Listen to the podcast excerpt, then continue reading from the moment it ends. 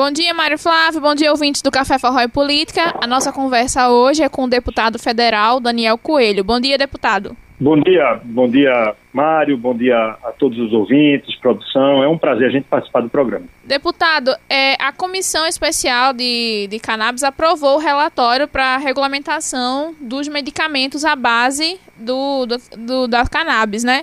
Explica para a gente um pouquinho o que significa essa aprovação.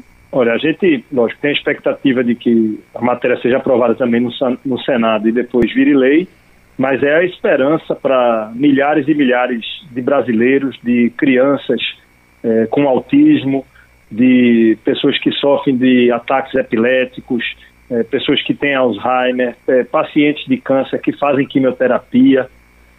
Para todos é um alento a possibilidade da gente ter o, o remédio produzido é, a partir da cannabis é, produzido no Brasil. Hoje ele está disponível é, nas farmácias, é, mas todo ele importado e a um preço é, é, inacessível à grande maioria da população brasileira. Hoje, o medicamento disponível nas farmácias importado ele passa de dois mil reais por mês, o que é evidente está fora da possibilidade da grande maioria da população brasileira. 80% dos brasileiros ganham menos do que isso na sua renda mensal. Então, o que a gente realmente tem expectativa é de que esse remédio ele passe a ter um, um custo mais acessível e que possa ajudar a tantas pessoas que estão sofrendo eh, com doenças graves e que podem ter uma qualidade de vida melhorada a partir do óleo de cannabis, como já mostra a experiência, como já mostram vários casos e, e, como já acontece em todo o mundo civilizado e democrático, comunidade europeia, Estados Unidos, Canadá, todos já têm uma legislação avançada no que se refere à produção de medicamento a partir da cannabis. Deputado, quando se fala de cannabis, as pessoas só lembram da maconha e ficam preocupadas porque acham que isso vai ser uma facilitação para entrar no mundo das drogas. É, por que esse remédio é tão importante e é, explica pra gente como a cannabis não tem tanta relação assim com a maconha como as pessoas imaginam. Olha, é, para a gente primeiro poder dar um exemplo, o, o Tilex é um medicamento que todos conhecem, é um opioide e ele é derivado da mesma substância da qual é feita a heroína. E nem por isso o Tilex é proibido, ele é utilizado como um anestésico potente, pós-cirúrgico e, e é amplamente utilizado quando necessário. É, a, o medicamento da cannabis nada tem a ver com o uso recreativo da maconha. E para quem está preocupado, evidentemente, com o tráfico de drogas, é, o tráfico de drogas e o consumo desenfreado de maconha já está ocorrendo hoje. É, a proibição do medicamento em nada adianta no combate ao tráfico. O combate ao tráfico tem que ser feito.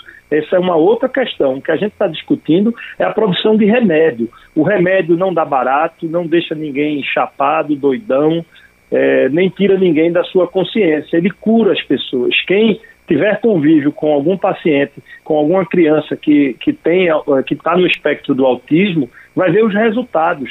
É, quem conhece alguém que tem ataques epiléticos e usa o óleo da cannabis vai ver o que é a melhoria na qualidade de vida. A gente tem relatos de pessoas que chegavam a ter ataques epiléticos quase que diários e após a utilização da cannabis passaram a ter vida normal. Então a gente está falando de remédio, não está falando de droga, não está falando de nada que dê barato, é, é, a produção do medicamento. O combate ao uso das drogas e de entorpecentes ele tem que ocorrer. Infelizmente não ocorre.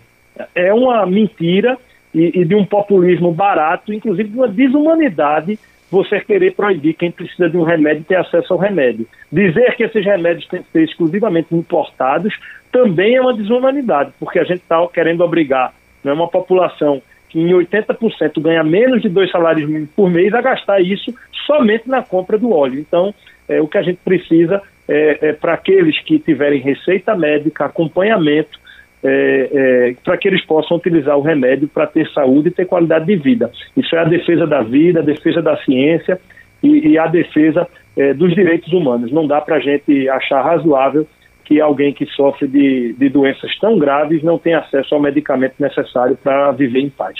Deputado, depois de aprovado, se aprovado pelo Senado, qual é o próximo passo? Aí ele vai para o, o Poder Executivo, para o presidente, que pode sancionar ou vetar. Se for vetado, ele volta ao Congresso. Se for sancionado, ele vira lei. Né? A etapa, nesse momento, ainda encontra-se na Câmara, foi aprovado na comissão, pode haver recurso a plenário. Acredito eu que, havendo recurso, a gente vence no plenário também, porque há um amplo convencimento na Câmara dos diversos setores de que essa não deve ser uma matéria da polêmica e da polarização da política. Essa é uma matéria da proteção da vida e da saúde. Eu não tenho como ter o mapa hoje do Senado, mas na Câmara tenho muita confiança de que a matéria será aprovada. Muito obrigada, deputado. Eu que agradeço. Um abraço para todos. Nós conversamos com o deputado federal Daniel Coelho, do Partido Cidadania, que falou sobre a aprovação do relatório para a regulamentação dos medicamentos à base da cannabis e que agora será votado pelo Senado. Voltamos com você, Mário Flávio.